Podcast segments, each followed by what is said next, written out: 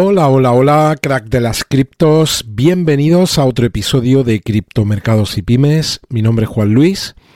Vaya día, vaya subida de Bitcoin. Ahora veremos hasta dónde ha llegado en el día de hoy, en un día en el que se aceleran y mucho las compras de los ETF de contado de Bitcoin. Así que vamos a ponerle dato, datos a esto que os estoy diciendo a modo de intro. Lo vamos a desarrollar, vamos a ver como siempre algún gráfico interesante, le daremos un repaso al top 25 y yo estoy grabando esto pasada las 10 de la noche, he estado fuera por trabajo. Quedan menos de dos horas para que os podáis descargar este ebook en el que os explico en qué consiste el ecosistema BRC20 y analizo los tres principales proyectos del ecosistema por capitalización. Yo lo habéis descargado, casi 300 de vosotros, 288. Si quieres descargarlo, suscríbete antes de las 12 de la noche hora de Madrid y recibirás a los dos minutos un correo con las instrucciones para descargarlo. Y también hasta las 12 está la posibilidad de comprar la Masterclass Cartera Especulativa 20, en la que te explico los 20 proyectos que invertí en julio de 2023. Y aquellos de vosotros que habéis replicado las carteras, pues qué alegría, ¿no? El, el, ver el movimiento de Bitcoin y el movimiento que ahora veremos que están replicando, no todas, pero sí muchas altcoins y que se está notando y mucho en las carteras. Pues bien, la que invertí en julio del 2023, en la que comparto en esa masterclass, hoy a las 12 de la noche deja de estar disponible. Así que si estás interesado, tienes el enlace en la descripción del episodio. Y vamos a ver en primer lugar, las bolsas en Estados Unidos acaban de cerrar. En Europa tenemos al IBEX que ha caído un 0,09% hasta 9.916 puntos. El Eurostock 50 ha subido un 0,43 hasta 4.709 y el DAX ha subido un 0,38 hasta 16.945 puntos. En Estados Unidos, el Dow Jones ha subido un 0,40 hasta 38.424, el Standard Poor's ha subido un 0,93 hasta 4.999 y el Nasdaq ha subido un 1,30 hasta 15.859 puntos. Las materias primas tenemos al oro del que voy a hablar ahora cuando hablemos de los ETF cayendo un 0,17 hasta 2.003 dólares, la plata que sube un 1,07 hasta 22,39 y el barril de petróleo cae en estas últimas 24 horas. El Brent cotiza 31,50, ah, perdón, a 81,53, el Texas a 76,59 y el gas natural que sigue cayendo y además sigue cayendo con mucha fuerza, cae un 5,09% hasta 1,60.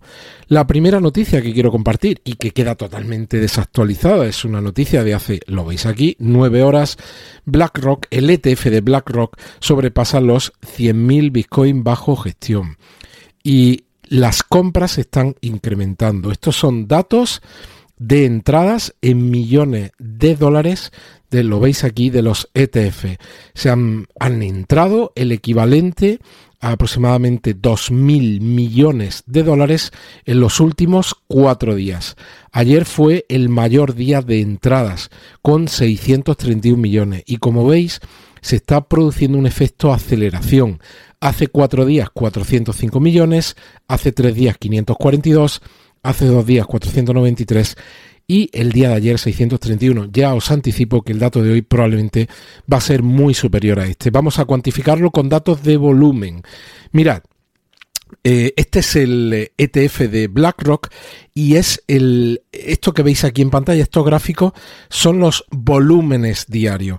Como veis, los últimos cuatro días han visto un incremento significativo del volumen diario del ETF de BlackRock. Pero es que vamos a ver los datos de hace aproximadamente unos minutos, hace unos 20 o 30 minutos, de cuál está siendo el volumen en el día de hoy. En el día de ayer, el volumen del ETF de BlackRock estaba muy cerca de los 500 millones de dólares, 493 millones, pero es que en el día de hoy ya lleva 690 millones de dólares. El de Grayscale lleva 591, el de Fidelity 438, el de ARK Invest 151 y como veis es un movimiento creciente. Ahora también veremos qué explicación le da a esto Michael Saylor.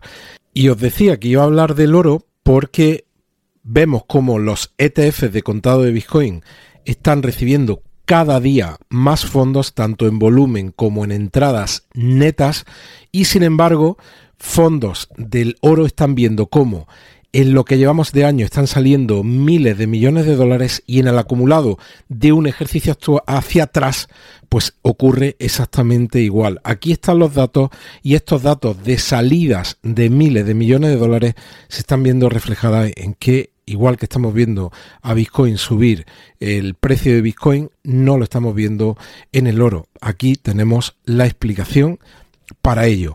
Además, gráficamente veis cómo las entradas en los ETF de contado de Bitcoin están sufriendo un proceso de aceleración y un proceso similar de aceleración pero de salida están sufriendo los ETF del oro. Y Michael Saylor en una entrevista que acaba de conceder eh, de alguna manera justifica esto que estamos viendo de entrada de dinero en los ETF de contado de Bitcoin. Michael Saylor dice que la aprobación de los ¿Te está gustando este episodio? Hazte fan desde el botón Apoyar del podcast de Nivos. Elige tu aportación y podrás escuchar este y el resto de sus episodios extra. Además, ayudarás a su productor a seguir creando contenido con la misma pasión y dedicación.